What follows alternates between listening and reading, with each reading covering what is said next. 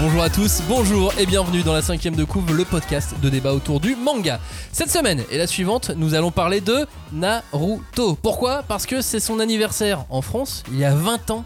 20 ans. Était publié le, tome 1, c'était au mois de mars. Je me souviens, j'étais étudiant, j'étais stagiaire à Fun Radio, il faisait frais. Ça allait avec quelques averses dans la, dans, la- dans la journée, surtout le matin. Mais sinon, on a eu un temps, un temps frais, un temps du mois de mars, quoi. tu quoi te souviens de, De la température. Non, j'ai vérifié sur internet parce qu'on peut vérifier quel temps il faisait. Ah, trop bien. le c'est beau. 9 mars 2002 euh, sur internet, on peut. Alors, moi, je me souviens absolument pas du temps qu'il faisait, mais je me souviens du comportement que j'avais. C'est-à-dire, un manga sur les ninjas. Ah non, mon pote, non, je vais pas le lire. Ah ouais, t'étais comme ça. Moi j'avais mes dents de sagesse. Du coup, euh, bah, j'étais à l'hôpital. Et ça t'a fait mal? Euh, j'étais en généraliste. Du coup, j'étais endormi. Il m'a dit euh, compte jusqu'à 10 à l'envers. Je fais 10, 9 et t'arrives pas à 0. Son meilleur shoot était très jeune. Bref, quelques centaines d'exemplaires allaient se vendre dans les jours qui suivent. Naruto n'était pas ce qu'il est aujourd'hui, évidemment. D'ailleurs, pour les curieux, à l'occasion de ses 20 ans, là, euh, il y a plusieurs interviews hein, de, de la boss des éditions Kana, euh, Christelle Laurence, qui ont été récemment publiées hein, dans plusieurs, euh, sur plusieurs magazines, journaux, sites. Il y a une nouvelle édition d'Itokage, il y a des reportages et des podcasts un peu partout. C'est pour ça que nous, on voulait pas forcément faire comme tout le monde non plus. Donc, nous n'allons pas parler du personnage de Naruto vraiment. On va parler des autres personnages. Place aux personnages secondaires, place aux mentors pour ces deux émissions. Celle-ci est la suivante. Et dernière précision sur ce préambule, on s'arrête à l'ellipse. Sur ces deux émissions, on voulait au moins faire une partie pour des auditeurs qui n'avaient pas complètement lu l'œuvre. Donc on s'arrête à l'ellipse. Car dans quelques mois, évidemment, on fera d'autres émissions sur Naruto générique. On ne pousse pas, s'il vous plaît. On ne pousse pas, c'est inutile. Le public n'est pas autorisé à assister aux épreuves éliminatoires. Moi, je crois que je pourrais être un très bon ninja. À quoi vous jouez L'heure est grave, c'est pas le moment de faire les guignols Mais on n'a rien d'autre à faire, on peut pas sortir. On va leur faire notre attaque secrète, l'attaque de la Tour Eiffel, ils vont rien comprendre. Et il faudra aussi parler des dessins animés, notamment des dessins animés japonais qui sont exécrables, quoi, qui sont terribles.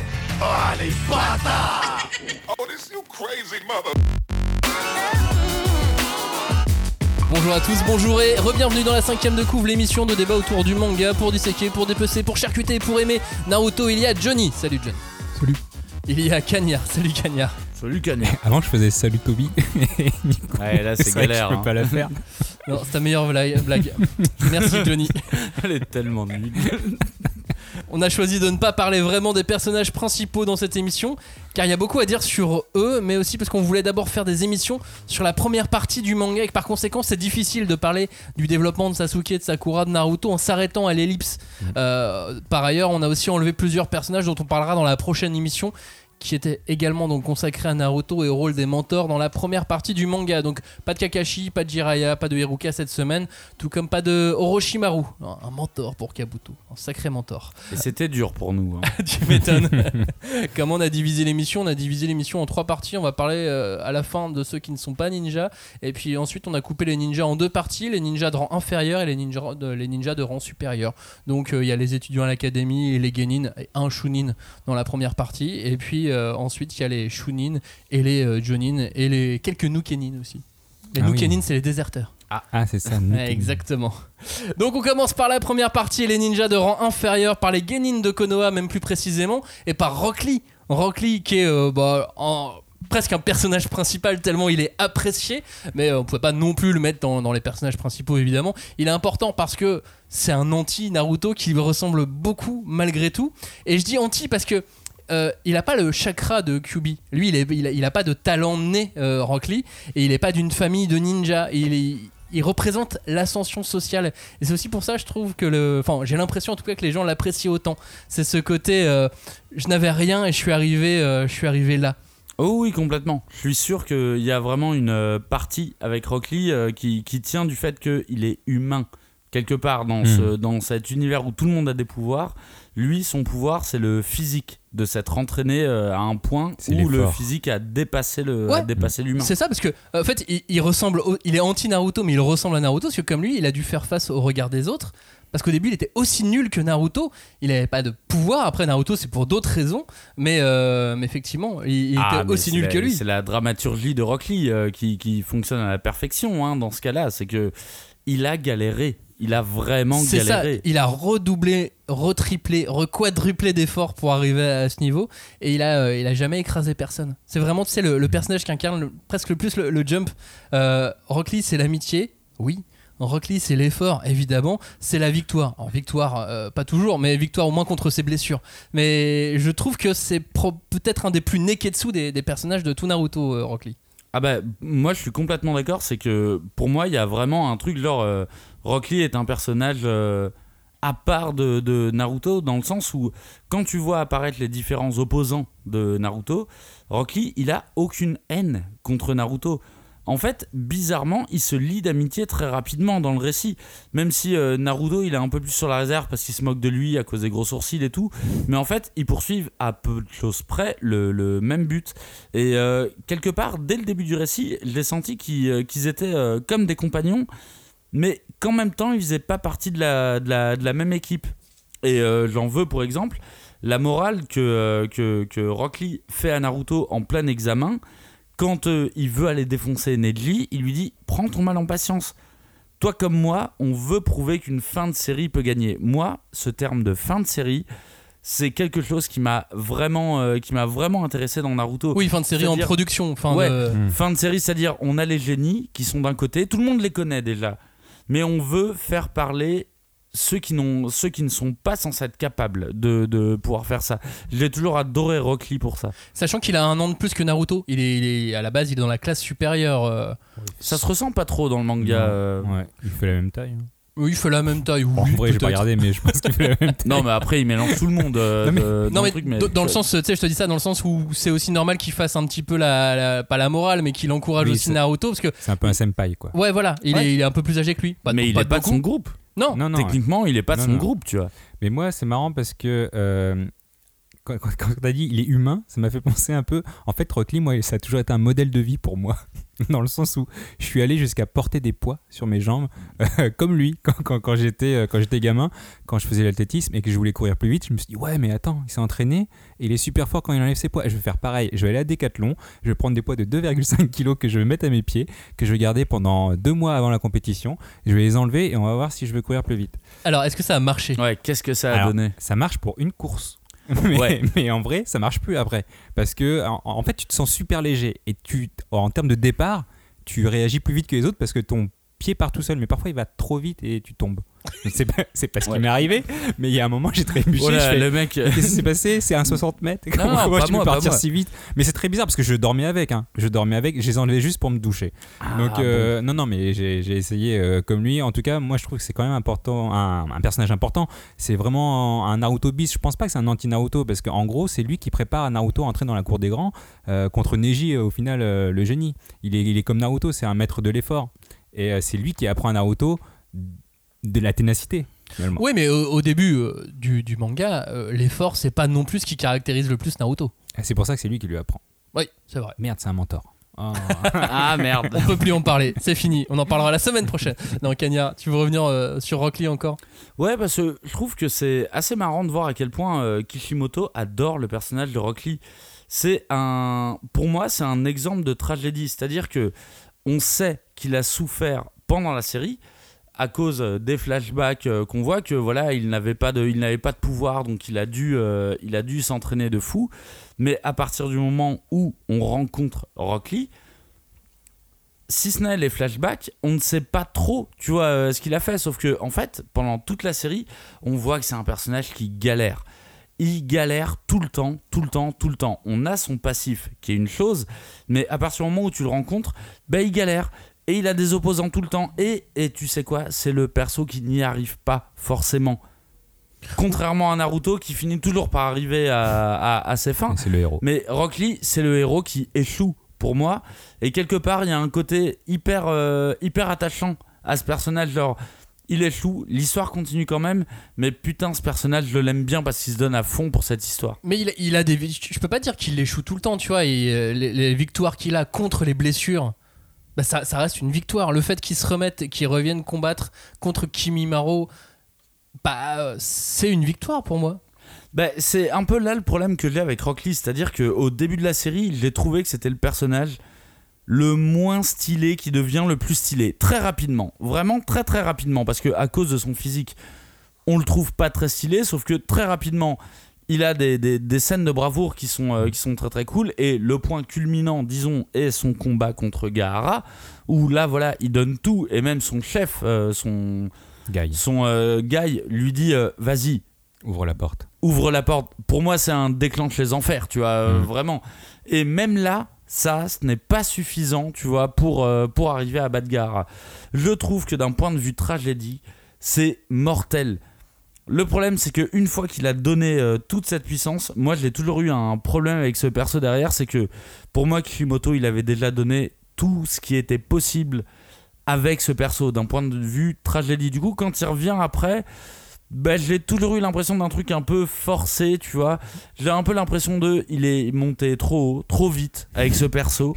Et que du coup, ce n'est- je suis pas en train de dire que c'est pas bien ce qui arrive à Guy après, mais juste, euh, il y, a un- il y a un côté genre, tu n'arriveras plus à me redonner le même, euh, le même sentiment, la même vibration que quand t'es arrivé début. au début de la Mm. série, quoi. Alors c'est vrai qu'en plus quand il arrive, euh, il bat Sasuke. Il, Et il le met à l'amende, direct. il claque Sasuke dès le début quand il arrive et euh, déjà ça fait une victoire. Et non mais malgré tout c'est vrai que le combat contre Gaara, bah j'ai l'impression qu'on retient plus ce qu'a fait Rock Lee et que dans les dans les cœurs des lecteurs, Rock Lee a, a gagné Bien sûr. bien plus que Gaara. Bien Mm. sûr.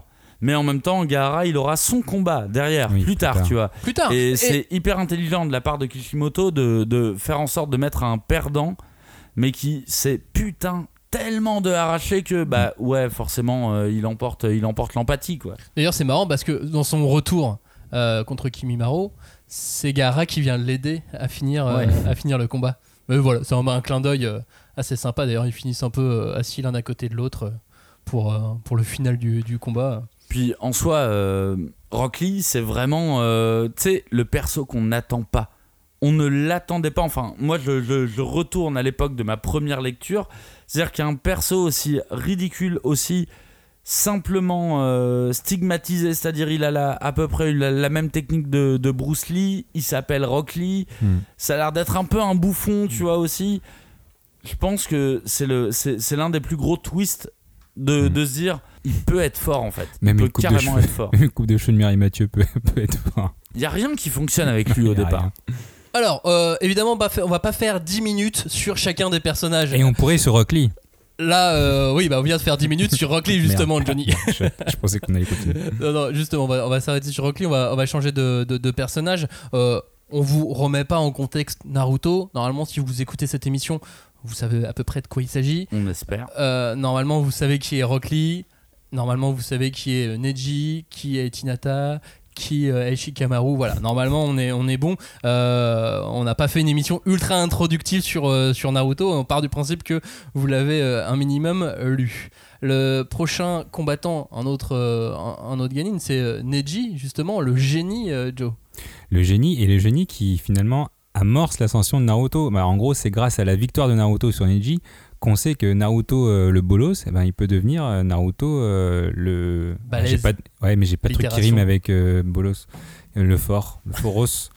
Mais non, pour moi, c'est vraiment un, Neji, il est assez important. C'est un peu le faire valoir parce que en gros, c'est grâce à lui qu'on se rend compte que Naruto, il, il peut dépasser le génie. C'est-à-dire que lui, il avait, il avait pas de talent en, en vrai Naruto à part avoir Kyuubi en lui.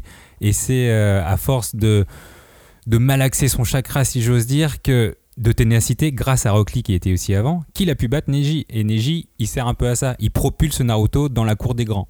Moi, je le vois comme ça. C'est pour ça que pour toi, il est marquant. Ah oui, clairement. Cagnard Alors, moi, ce que j'adore dans le, dans, dans le cas de, de Neji, c'est que je le vois vraiment comme un reflet de Naruto. C'est-à-dire que pour moi, il lui ressemble beaucoup. Dans le sens où, même dans son clan, c'est un laissé pour compte. Et du coup, il a envie de prouver. Il a besoin de prouver. Et, c'est, viscéral chez lui. De montrer que sa branche est supérieure aux autres. Et de ce point de vue-là, bah, je trouve qu'il a beaucoup envié à Sasuke qui lui, euh, qui lui aussi, tu vois, euh, il a ce côté euh, lignée maudite, qui veut prouver à sa famille que en exerçant une domination totale, il prouvera que c'est lui le meilleur. Et euh, j'aime bien le perso de Neji parce que c'est une espèce d'automate. C'est un robot, Neji. il, euh, il réagit A est égal B est égal C, je vais te défoncer. Et euh, j'aime beaucoup ce, Pour moi, c'est quasi comme un cyborg. Sauf que il a un passif et euh, dans, dans, dans ce sens-là, je trouve que euh, Neji est un peu un mix de euh, Sasuke et de Naruto. Ok, c'était autant- ma question parce que je- j'étais pas sûr d'avoir compris. Pour toi, il a pris euh, une grande partie de Naruto, une grande partie de Sasuke, qu'il a remalaxé façon Neji Yuga. Bah, façon à Neji. Et Neji, il n'y a pas besoin de- d'expliquer son caractère. Neji, euh, c'est prouvé par ses actes et par euh, la manière dont il interagit avec chacun des persos. Ça veut pas dire qu'il est, euh, qu'il est perso, parce qu'il y a plein de moments où il vole au secours d'autres euh, personnages. En même temps, il peut être hyper hardcore, comme on le voit avec Hinata. Et c'est un personnage qui est ambigu, et je le trouve hyper intéressant dans ce, dans ce concept de euh, c'est un robot. Pour moi, Oui. c'est une sorte de Oui, mais- robot euh, implacable. Oui, mais tu tu peux pas dire que c'est un laissé pour compte. Là, en gros, c'est parce que Neji, il a une histoire. Il fait partie de la branche secondaire, la, la Bunke. Parce que dans le clan Yuga, on en parlera tout à l'heure, mais dans le clan Yuga, t'as as deux branches. T'as la branche principale, qui est la euh, Soke, et la branche secondaire, qui est la Bunke. Et en gros, la branche principale, elle dirige, et la branche secondaire sert à protéger. Donc, en gros, il est, il est, euh, il est né au mauvais endroit, dans le sens où c'est un Ouais. génie, mais il sert qu'à protéger la branche principale. Donc, c'est pas lui qui va diriger le clan. Mais c'est en ça que je dis qu'il subit. Ouais, mais c'est pas un laissé pour compte. Bah, euh, il- a, il a bah, pas eu de chance euh, dans le sens où euh, il est né dans la mauvaise a- branche. Il a, il a plus de capacité que Hinata, mais on l'a mis de côté.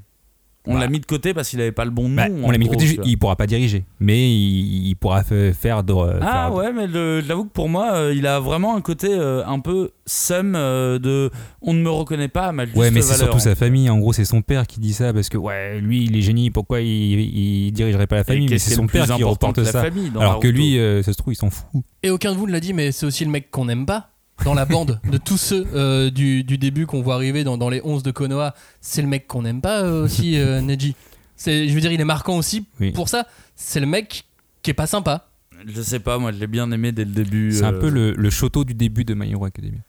Ah J'ai- oui. j'ai- Alors, non mais j'ai beaucoup de parallèles à faire avec My Hero. Oui, mais alors c'est dans l'autre sens, effectivement. Oui, c'est oui, plus My d'accord, Hero qui s'est emparé de Naruto. c'est vrai. Euh, pour revenir sur, sur le clan Yuga, il y a aussi un autre truc qui est marquant avec ce clan, c'est le Byakugan. C'est l'autre dojutsu important. Il y a le Sharingan, Mm. il y a le Byakugan, et c'est important dans la série, euh, ces dojutsu. C'est important euh, parce que euh, c'est un élément, un élément clé des, des combats. C'est mystérieux, c'est étrange l'art des pupilles. Ouais. Et en plus, dans une famille Yuga où, euh, où tu vois que la vie elle est pas très facile, Mhm. ça a pas l'air d'être si sympa, même dans la branche principale de, de- de Mhm. naître dans, dans les Yuga. Et, et en plus, c'est un clan super important dans le village. Ouais. Et qui est fermé, hein. C'est un Bah, clan euh, bah, qui est en autarcie. euh, Bah, c'est le plus ancien, comme euh, le clan Uchiwa a été décimé. En vrai, c'est le seul le plus ancien qui reste. C'est ça. Ouais, ouais, il y a- après, il y a les- le, le clan de Tsunade qui est encore un autre. Ouais, elle est toute seule. Elle est toute seule maintenant, c'est vrai. Et puis il reste Hinata dans le clan, dans le clan Yuga. Euh, elle, elle a gagné la, la loterie. ça sera la petite amie de Naruto. Ouais.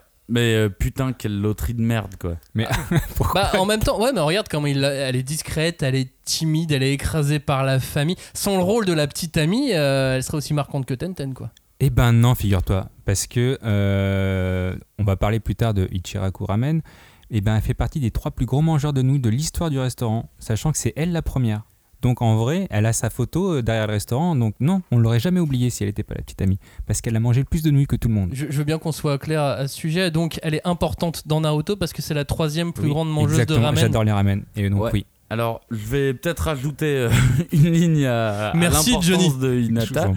de dire que c'est. euh, En fait, moi, le truc qui m'a toujours le plus déçu avec Hinata, c'était un peu le background. Parce que le, ba- le background qu'on a- qu'on apprend de Hinata, en fait, vient de Neji.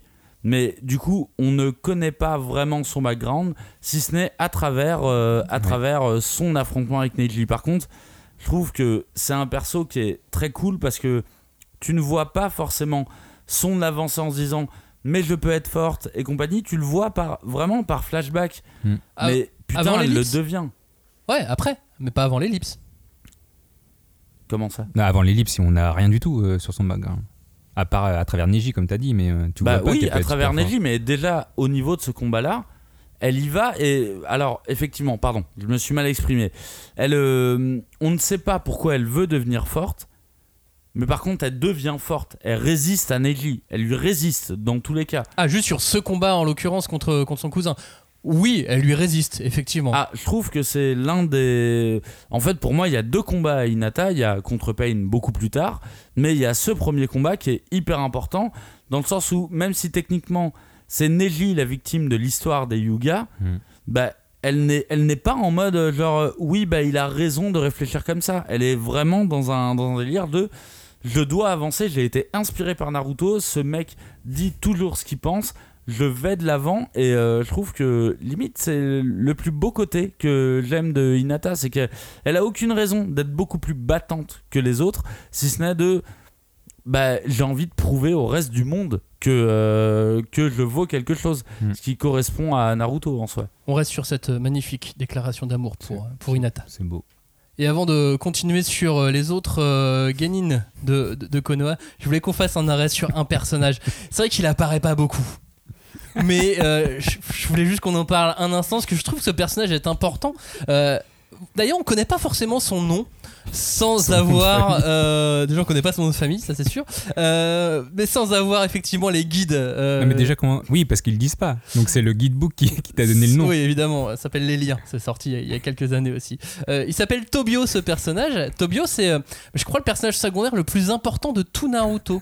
Et je comprends pas bien que si peu de personnes euh, n'aient retenu ce nom. Alors, effectivement, on le dit pas, mais ça se recherche. Aujourd'hui, il y a Internet, ça On se aurait recherche. pu le rechercher. Ça se Évidemment. recherche. Et et sans lui, pas, pas de scène culte, pas de mec horrifié sur les réseaux sociaux plusieurs années plus tard, pas de fantasme, rien. Il aurait mérité d'aller beaucoup plus loin dans l'histoire. Il aurait mérité d'être dans le tournoi. Mais c'est vrai, Tobio. c'est vrai que t'as raison parce que sans lui, il y a aucune fanfiction euh, Naruto Sasuke. Parce que qui est Tobio C'est le mec qui, en se retournant, pousse Naruto, qui tombe sur Sasuke, et euh, c'est là que s'opère le premier baiser. En plus, il y a vraiment une casse sur lui. hein. On voit Ah sa oui. tête et tout Ouais. qui se retourne avec ce. Eh Oups. Pardon. Et il, a- il a pas l'air méchant du tout, hein. il a pas l'air de vouloir nuire, tu vois, à Mais qui que ce soit. Il- Là, mais c'est drôle que l'autre. C'est un accident. D'ailleurs, il est dans les deux premiers rangs, donc en plus, tu peux te dire que c'est un bon élève. Mais il a pas de lunettes, donc c'est vraiment, il a, il a- il a pas besoin. Mais tu dis l'auteur, il lui a quand même donné un nom. Genre lui, c'est Tobio. Eh, On va lui dire. Il a donné des noms à tout le monde. Putain, fou. Il y a même des, euh, il y a même des personnages qu'on voit dans l'invasion de Konoha, des mecs de, de Suna. qu'on, euh, tu sais, c'est quand ils trouvent le, le corps de, de Raza. Ouais. Euh, eh ben, les, les mecs sont nommés. On dirait à la fin du cinéma, tu sais, euh, première personne apparue. l'assistant. Mais Voilà. c'est ça. Il y, y a des mecs de Suna, il y, a des- il y a des jeunines de Suna donc Ouais. voit pas, tu vois. Mais ils ont des noms. Euh, Kishimoto, il les, il les a nommés, quoi. Ah, Tobio, du coup. Tobio, Il voilà, retenez, retenez le nom. Tobio, c'est euh, c'est celui qui pousse Naruto sur Sasuke. Et c'est grâce à lui que s'opère ce premier baiser. La suite avec l'équipe euh, Asuma. Revenons à quelque chose d'un peu plus sérieux maintenant. Euh, l'équipe Asuma, euh, et Cagnard, qui, toi, t'as marqué pour plein de raisons. Ouais, parce que l'équipe de Azuma, au final, j'ai toujours trouvé que c'était un peu le reflet de l'équipe 7, de l'équipe de Naruto et compagnie. Pour moi, ils ont un côté où c'est un petit peu les losers, mais par contre, ils ont pas la motivation du groupe de Naruto, tu vois. Alors, je vais euh, détailler les trois membres de l'équipe. Ouais, ce que Euh, j'allais dire. Qui sont ces trois euh, Bon, alors, on a Shikamaru, qui, pour moi, c'est l'anti-Naruto. Et c'est en même temps la plus grande procession, euh, la plus grande progression, pardon, que je vois dans la première partie de Naruto. Son premier combat, là, je l'ai revu pendant le week-end. Et en fait, je me dis, ouais, c'est normal que je l'ai pas remarqué à l'époque parce que euh, bah, c'est un combat qui est à la limite du comique, quoi. Mais en fait, dès le deuxième combat, on commence à comprendre et surtout à prendre conscience de l'envergure et des possibilités du pouvoir euh, du personnage. Et euh, bah, au final, quand tu, euh, quand tu lis un petit peu plus tard, bah, tu te rends compte que le fait de le mettre comme chef d'escouade, d'ailleurs c'est le seul qui passe comme ninja Chunin, et qui part récupérer Sasuke, bah, ça nous rappelle le fait que être le plus fort dans ce manga, c'est pas tout. Au contraire, Bah, le chef, celui qui passera au niveau de ninja supérieur, c'est celui qui aura le plus de discernement. Et c'est- c'est ce qu'ils expliquent, ouais, euh, pendant l'examen, à plusieurs reprises, ils, ils, euh, ils le disent. Ils disent qu'il n'y a pas forcément besoin d'être le gagnant du tournoi. Non. Ah Et non, mais- surtout lui, c'est pas ses pouvoirs qui priment, c'est le fait qu'il ait un cuit de sang et que euh, bah, il est coup, super intelligent. C'est la manière dont il, euh, dont il, il, il utilise le pouvoir qu'il a, qui est pas forcément euh, phénoménal. Et pour te rejoindre, un truc que je vois dans My Hero Academia, tu peux avoir un pouvoir assez faiblard, et pour moi, le pouvoir de Shikamaru au début est assez faiblard, Mais mine de rien, quand t'avances, tu dis ah ok, non, Mhm. quand même. Ce pouvoir bien utilisé avec un bon cerveau, bah, ça peut devenir, euh, ça peut devenir vraiment très très utile quoi. C'est vrai que le pouvoir de l'ombre, il est aussi dans, dans Ah, intéressant. Il y a beaucoup de parallèles.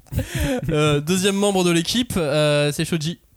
Bah, euh, Shoji, alors, c'est le perso qu'on prend un peu comme, tu sais, euh, c'est le mec qui va être rigolo parce qu'il est gros. Du coup, moi, de base, j'étais pas très, très. euh, genre, oui, ok, il est gros, mais. euh, et il veut toujours manger, très bien, mais quelle est son utilité? Eh ben, je trouve que quelque part, il a quelque chose un petit peu de Naruto dans le sens où personne n'attend rien de lui. Et au moment où, au final, ils partent chercher Sasuke ou ils partent sauver Sasuke, bah, je me suis demandé, mais à quoi il sert dans l'équipe, euh, ce gars-là, si ce n'est d'être le pote de Shikamaru, tu vois, je me suis dit, il veut vraiment faire croquer les copains, tu vois, euh, parce que je ne vois pas son utilité.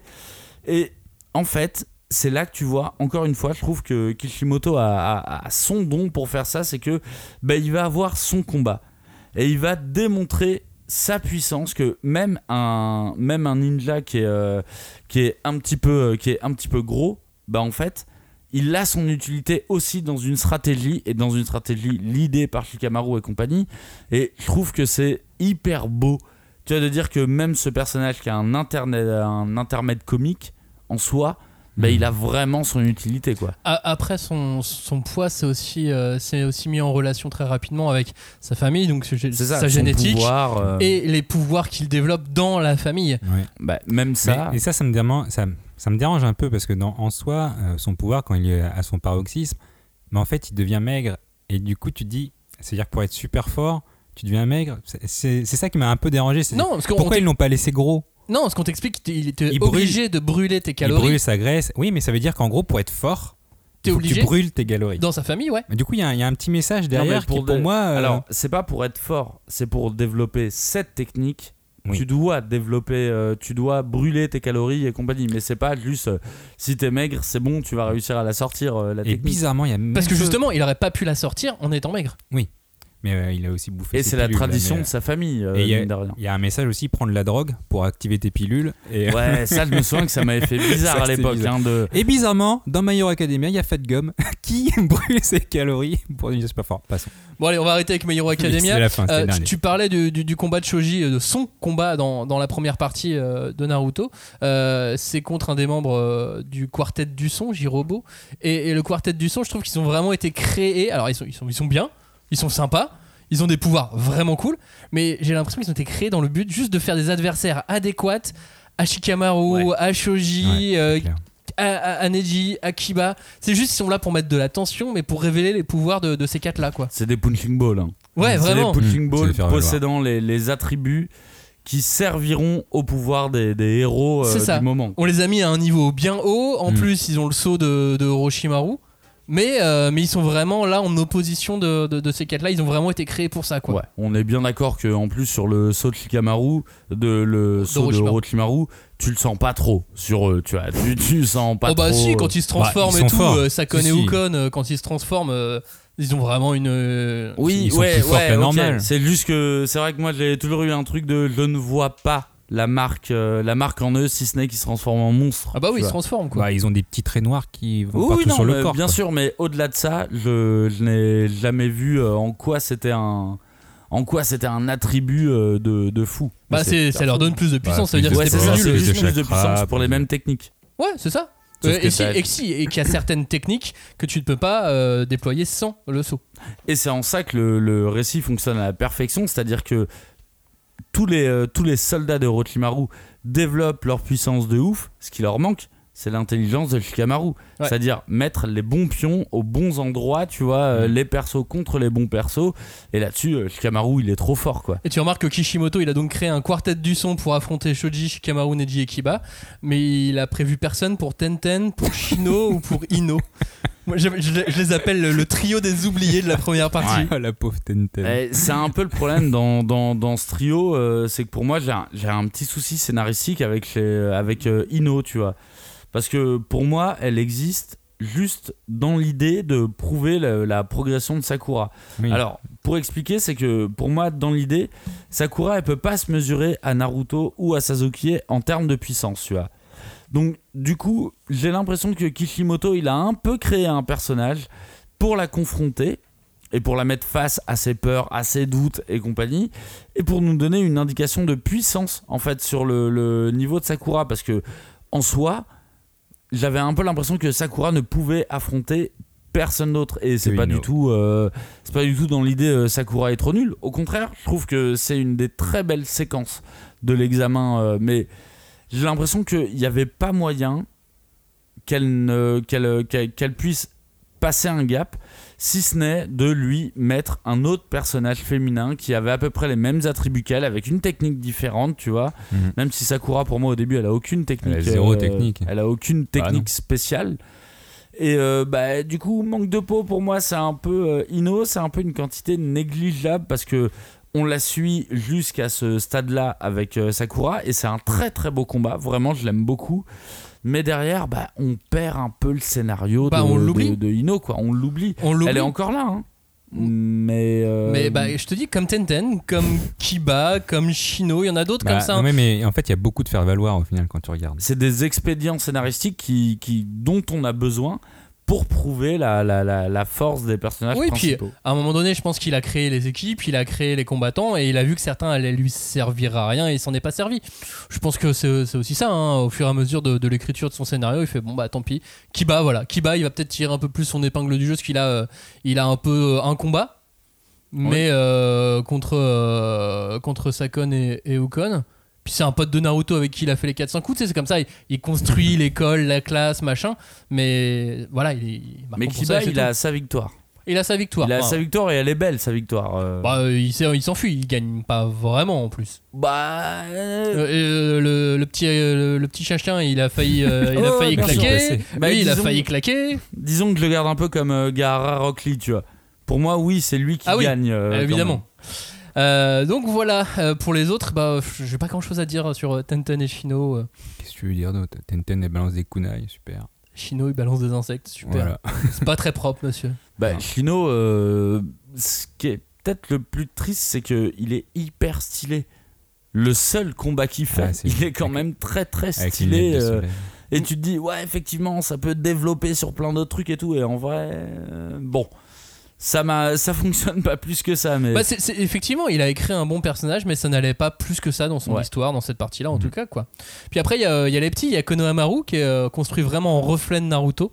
Et il en devient presque aussi touchant que Naruto euh, par moment. C'est euh, c'est un môme tête à claque, encore pire que Naruto. Il partage avec lui ce, ce regard étrange qu'ont les autres à, à son égard. C'est tout le village regarde bizarrement Konohamaru et euh, comme il regardait bizarrement Naruto, pas pour les mêmes raisons, mais ils ont ce, ils ont ce regard qui est, euh, qui est posé sur, euh, sur lui et c'est pour ça qu'ils euh, qu'ils s'entendent aussi bien et que Naruto devient un mentor. Ouais. On pourra peut-être en parler puis, dans la euh, prochaine émission. c'est limite le côté, le côté le plus cool, c'est que bah, Konohamaru, tout le monde a beaucoup d'attentes envers ce personnage Ouais.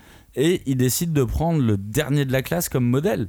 Du coup, il y a un côté vraiment très cool. Enfin, nous, en tant que lecteurs, on sait que bah, t'as bien raison de prendre Naruto comme exemple.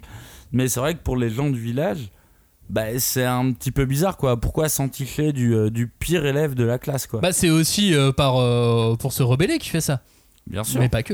Hmm. Bah, les deux sont connus, euh, l'autre il est petit-fils du troisième et Et Naruto, Naruto, il est à QB. Mais, Et Naruto est le premier à lui mettre une droite. Alors que Konohamaru personne dit euh, touche. Non mais personne me touche. Naruto lui en met une.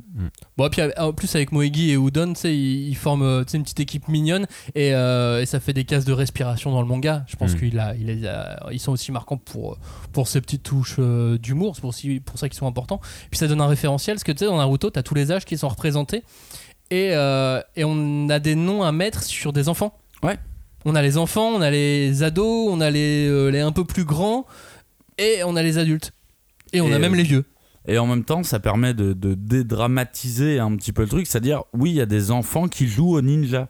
Ouais. Et c'est pas uniquement euh, de l'en- de- de- de l'entraînement militaire et compagnie. Il y a des gosses qui jouent au ninja, mais par contre, ils sont très très chauds pour jouer au ninja. Ouais, parce qu'ils sont quand même à l'académie, euh, ils sont Ah oui, étudiants. oui, ils y sont. ils vont, ils- leur but c'est vraiment de devenir ninja, même s'ils jouent effectivement à cet âge-là. Leur but c'est de le devenir.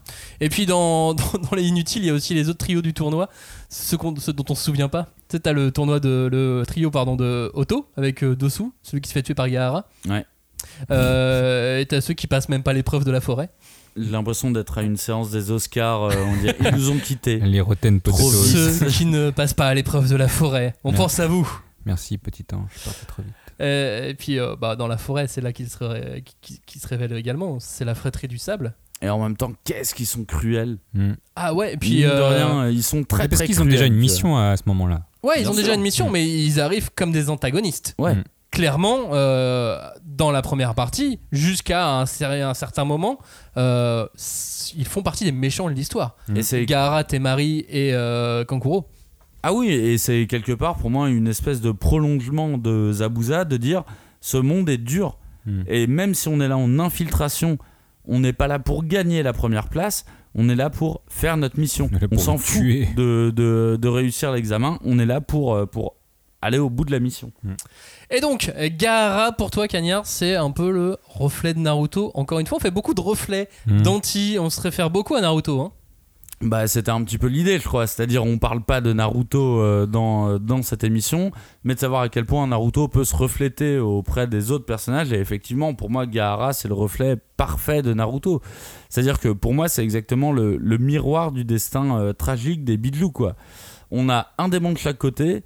Sauf que, bah, avec ces deux démons, on a deux réalités qui sont complètement alternatives. Alors, dans la première réalité, on a euh, un, un enfant qui vit dans un village aimant, Naruto, et c'est pas facile pour autant, hein, vu que le, le- le manga démarre avec euh, le. non, le- alors c'est pas forcément un village aimant, c'est une personne qui l'a aimé et qui l'a aidé à avancer. Ou même, même le village en soi, il a l'air bien plus. Il a village, l'air bien Oui, plus mais parce- positif que le village de Suna. Parce qu'il a prouvé, euh, il a prouvé, il a prouvé sa force. Mais au début, personne ne veut lui parler parce que tout le monde le déteste. Tout le monde sait que QB, il a ravagé le village et à part Iruka, euh, au début, personne ne veut lui parler et personne ne mais veut avoir c'est- affaire à lui. Oui, mais c'est C'est ça ça, que je tout veux le dire. principe, c'est que mine de rien, ils sont pas en train d'essayer de le tuer. Non. qui est la grosse Non, différence mais, il est- il- avec le mais, village du mais ils essayent de l'écarter en le laissant en dehors de la société. Oui, en le laissant. Mais du coup, pour moi, il y a vraiment deux trucs différents. C'est-à-dire, on a un village, on a le village de Konoha qui, pour moi, est plutôt un village aimant de ce que je lis. Et Mm. pourtant, ça n'a pas été facile hein, euh, pour, euh, pour Naruto. Et de l'autre côté, tu as une réalité alternative où à quoi ressemblerait Naruto dans un village Mm. détestable. Et là, bah, c'est Gaara. Et Gaara, c'est c'est un personnage qui est devenu fou à cause de ce que le village lui a fait endurer, quoi Bah, et son père, quoi. Oui.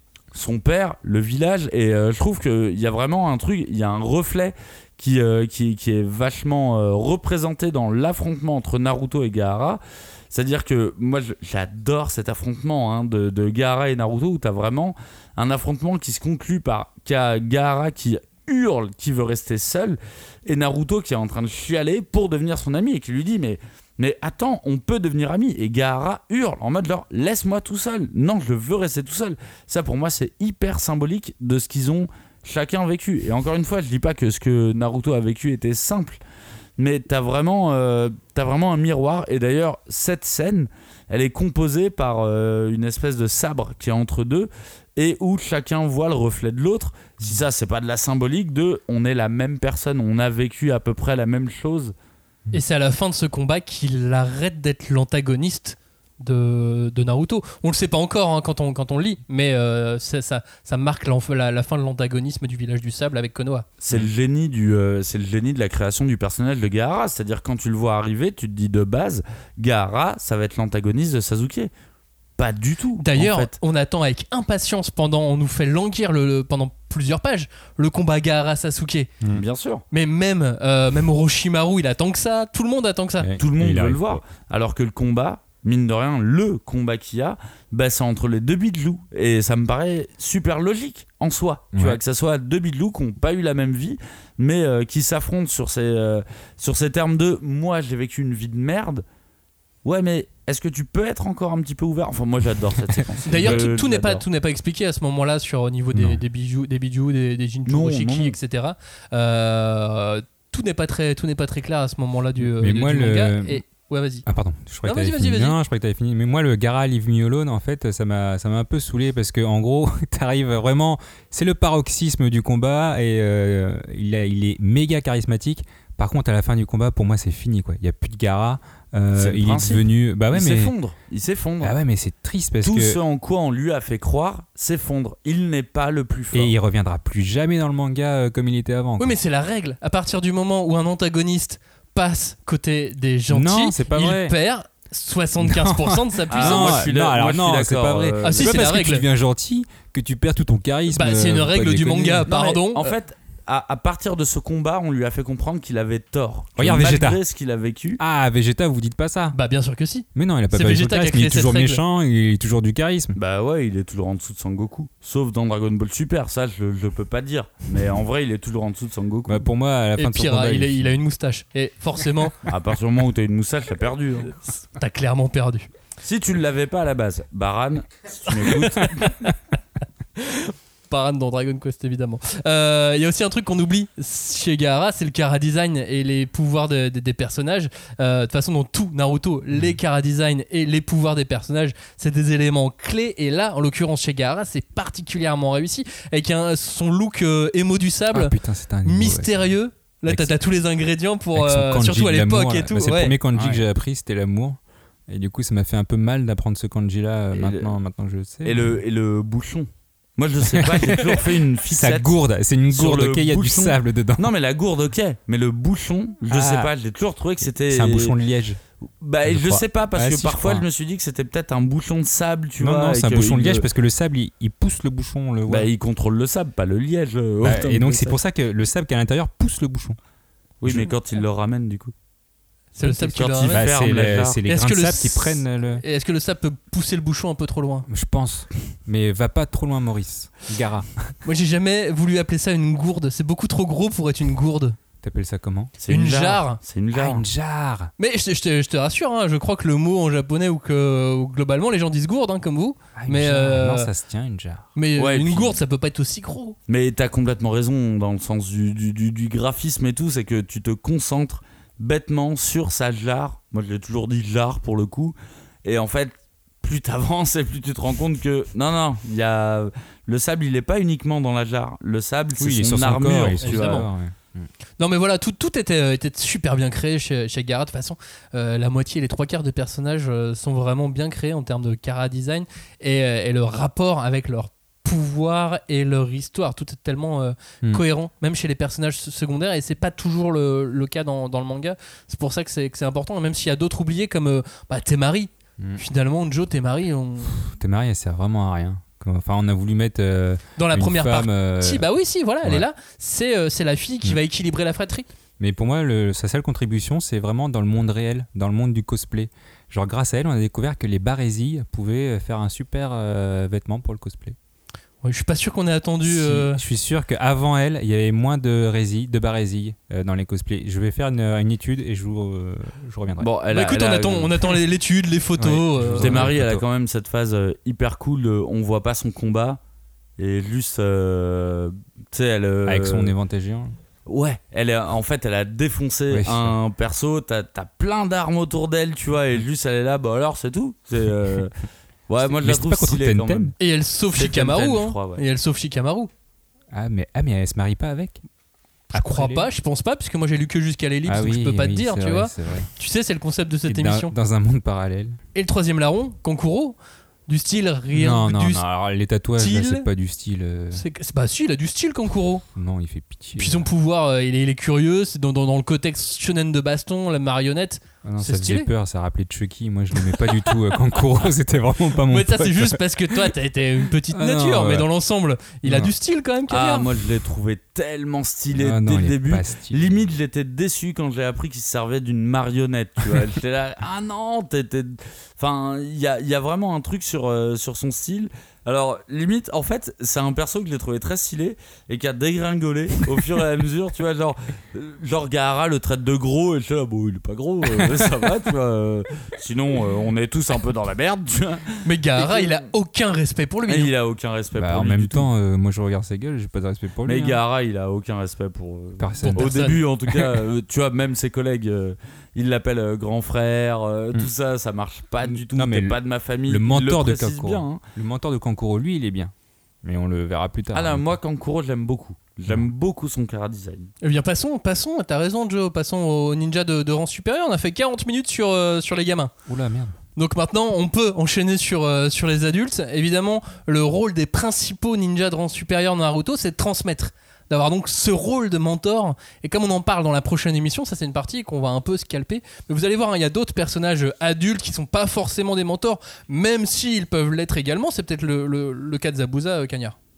Bah, pour moi, Zabuza, c'est vraiment un reflet parfait de Naruto et qui arrive très très tôt dans le récit. C'est-à-dire que C'est quand encore t'arrives. un- euh, C'est encore un reflet parfait de Naruto. Bah, moi, c'est un petit peu mon idée. C'est-à-dire qu'il y a énormément de personnages de, de l'univers de Naruto qui, en fait, reflètent un point précis du personnage de Naruto. Et dans le cas de, de, de Zabuza, au début de Naruto, en fait, il est ce que Naruto désire le plus. C'est-à-dire devenir un ninja fort. Et ça, pour le coup, c'est une question qui va parcourir tout l'arc de Zabuza, toute la mission d'escorte, mais même tout le récit en lui-même. Est-ce qu'il faut devenir sans cœur à ce point pour développer cette puissance? Bah, Là, toute la fin de l'arc approuve que non, vu que en fait Zabuza il a quand même un cœur. Et c'est la- ça qui donne euh, autant d'attrait au personnage. Et c'est ça que c'est ça que j'adore, tu vois, dans le perso de Zabuza, c'est que la réponse à cette question, c'est-à-dire est-ce qu'il faut être fort ou pas, elle est développée durant toute la série, puisque alors là c'est un point de vue personnel, mais pour moi, Sasuke quelque part, il va suivre la voie de Zabuza, c'est-à-dire tout abandonner juste pour la puissance. Et de l'autre côté, t'as Naruto qui va rester fidèle à son Nindo, et Naruto le dit à la fin de l'arc avec Zabuza, genre moi je serai fort, mais pas comme ça. Et je trouve que c'est vraiment très cool d'avoir ce truc qui arrive très tôt dans la série au final. C'est vrai que ces deux antagonistes avec euh, Aku, n'oublions pas que Aku euh, est le, binôme indissociable de, Zabuza, et ils sont tous les deux euh, marquants bah, justement par, euh, par ce jusqu'au boutisme infernal qui fait face à Naruto et à Sasuke. C'est le principe, c'est que eux, c'est des ninjas accomplis. Et c'est quelque part ce que j'aime vraiment beaucoup dans euh, l'intronisation de Zabuza, c'est-à-dire que Naruto, Sasuke, Sakura, c'est des persos qui sont jeunes. Je rentre pas, euh, je rentre pas Kakashi là-dedans, mais je trouve que quelque part, il y a plein de moments où ils reflètent la manière dont l'enseignement est transmis à Konoha, et c'est un enseignement euh, paisible. Mhm.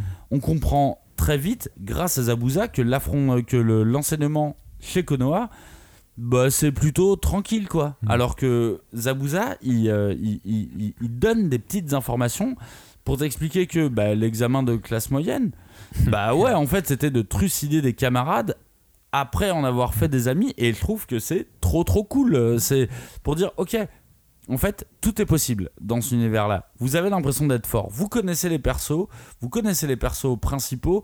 Et ben en fait, dites-vous qu'il y a des personnages encore beaucoup plus puissants et qui n'ont pas vécu la même chose que vous. Et il y a une des phrases de Kakashi que j'adore dans ce, dans ce cycle-là.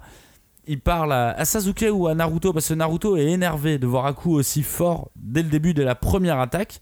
Et il lui dit il y a des jeunes beaucoup plus jeunes que toi et beaucoup plus forts que moi. Et je me souviens que quand j'ai lu euh, cette phrase-là, je me suis dit Ah, ok, le monde est infini. Tu as le, le, le- le monde de- des, des ninjas est complètement infini. Et je trouve que c'est en ça que l'arc de Zabuza, quelque part, il, est, euh, il, il enseigne des choses. Il, euh, il montre à Naruto et à Sasuke qu'est-ce qu'il ne faut pas faire. À quel point il ne faut pas se, se laisser porter par le village et garder sa propre conviction, son propre Nindo. Et puis en tant que lecteur, ça te marque parce que euh, tu te dis qu'il y a donc des personnages encore plus puissants, encore plus surprenants qui peuvent intervenir alors que tu viens d'assister au niveau de Haku et Zabuza et que c'était déjà super galère Ouais. et tu te dis ça va être encore plus fort après. Trop bien, je veux lire la suite. C'est possible. C'est clair que c'est ça, c'est tout le début. De toute façon, euh, Zabuza Aku, pour moi, c'est les vrais bons méchants du début.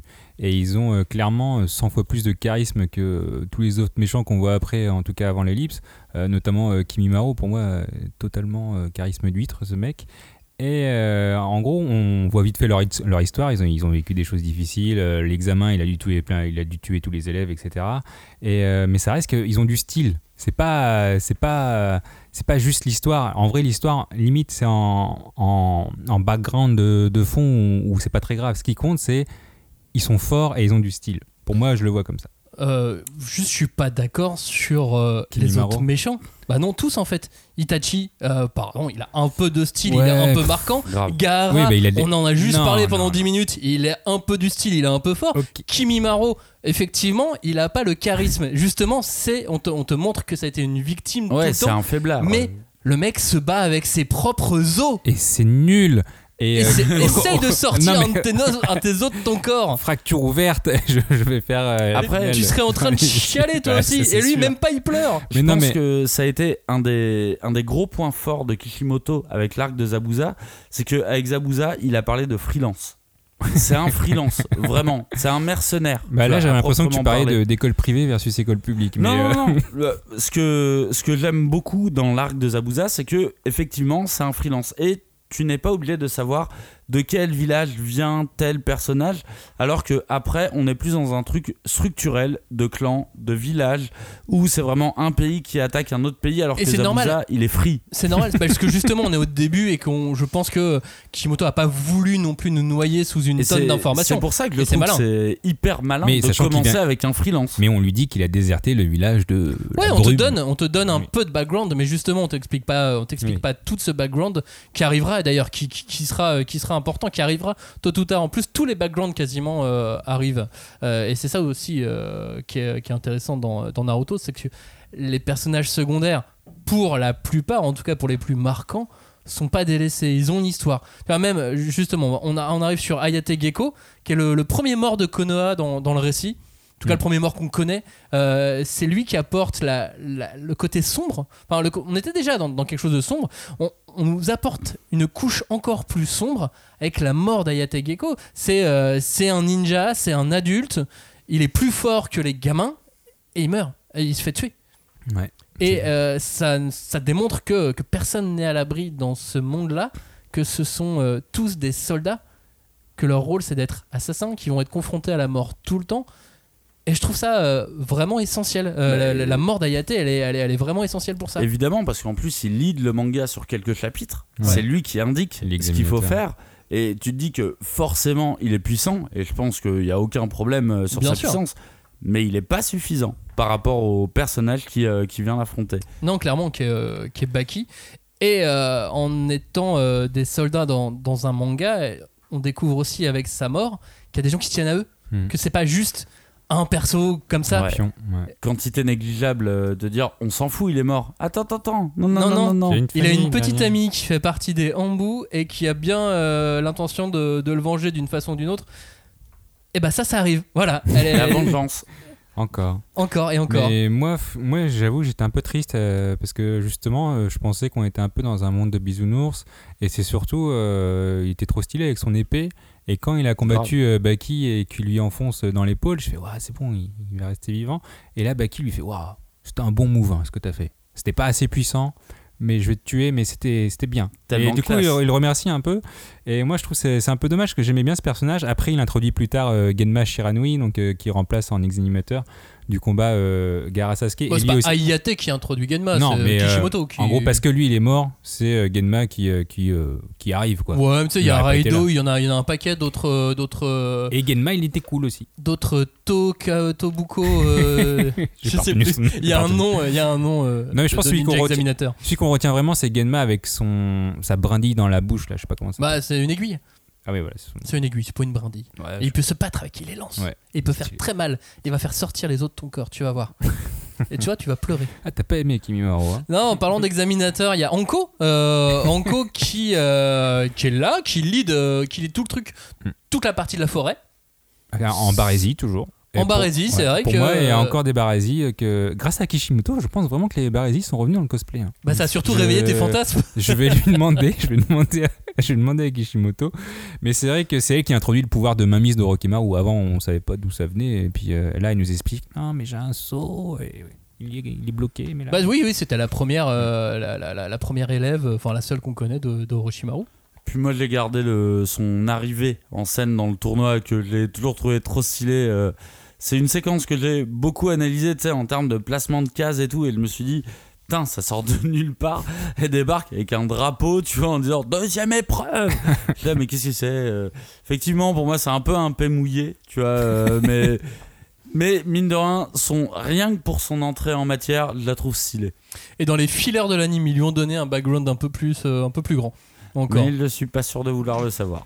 Non, c'est négligeable. C'est négligeable. Mais après, pour les, les gens vraiment fans d'Anko, oui, euh, ils, peuvent, euh, ils peuvent y aller. Pareil pour Ibiki Morino, dans, dans les fillers de l'anime, ils lui ont donné euh, un, un background supplémentaire. Euh, moi, j'avais un gros coup de cœur à l'époque sur Ibiki Morino. Ibiki Morino, c'est le, le mec spécialisé en interrogatoire Mais qui ouais. s'occupe de la toute première partie écrite de l'examen. Trop bien, trop bien. Il a une tête, il a une tête de, de, de ouf, et c'est là avec lui qu'on découvre que tous les ninjas sont pas des ultra combattants, parce qu'après dans l'invasion il sert à rien. Ah bah complètement. Lui, il est là en termes de technique d'interrogatoire. Et euh, c'est marrant parce que euh, plus le- je réfléchis à ce passage-là, et plus pour moi ce personnage vient de Hunter x Hunter. Il vient directement de l'examen des Hunters, tu vois. C'est un gars qui est là pour te mettre dans une tension forte, dans une tension dramatique, et que tu ne sais pas s'il est fort ou pas, mais en tout cas, il est capable de te faire changer d'avis dans la seconde. Et là, en le relisant ce week-end, je me suis dit, putain, il est fort quand même ce, ce- ce perso, parce que on le revoit pas trop. Il nous sert à comprendre que le monde des ninjas est très dur. On l'avait déjà compris, hein. Mais lui, il a des, il a des, des- des- Cicatrices des- de partout.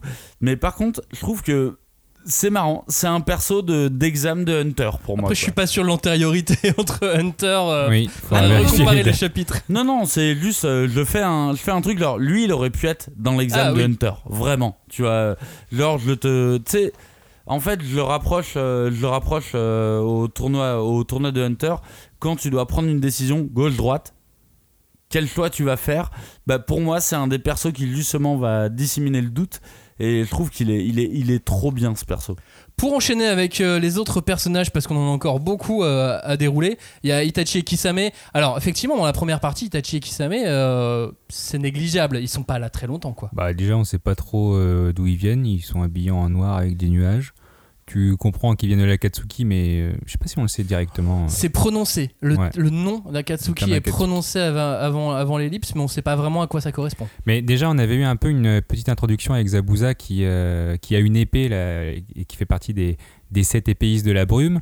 Et en fait, Kisame est dans la continuité parce qu'il a une épée euh, similaire. Donc il fait Oui, puis je crois qu'il est dans le, fameux bingo book. euh. Ouais, et en Oui. fait, oui, lui, il est, il est recherché parce qu'il a déserté euh, son village. Et c'est ça, en fait, qui le rapproche d'Itachi. Mais ça, on l'apprend plus tard. C'est que les deux euh, ont, ont tué leurs semblables. Et donc, c'est pour ça qu'ils forment une bonne équipe et puis qu'ils finalement Ouais. ils s'entendent bien. Et, et en tout cas, il se dit que Kisame est le plus fort des sept épéistes de la brume. Et en même temps, avec son pouvoir, il est un peu cheaté, vu qu'il prend du, du chakra de tout le monde. Oui, puis Bon. on l'a pas vu se Ouais. battre contre Zabuza. Moi, je suis Non. sûr que Zabuza, il l'aurait battu. Après, euh, moi, j'avoue que l'arrivée de Itachi, pour moi, c'est, euh, ça a été un moment très très fort. Parce que, en fait, pour moi, il y a une espèce de, de, de montée logique. T'as Sasuke qui développe son petit Sharingan. T'as Kakashi qui a son Sharingan maîtrisé, mais avec un seul œil. Et t'as Itachi, et pour moi, c'est genre la forme adulte du Sharingan. Le et vrai. quand il est là, putain, eh, ça déconne pas. Et puis le, le, le, le, le peu qu'il montre, c'est vraiment puissant, quoi.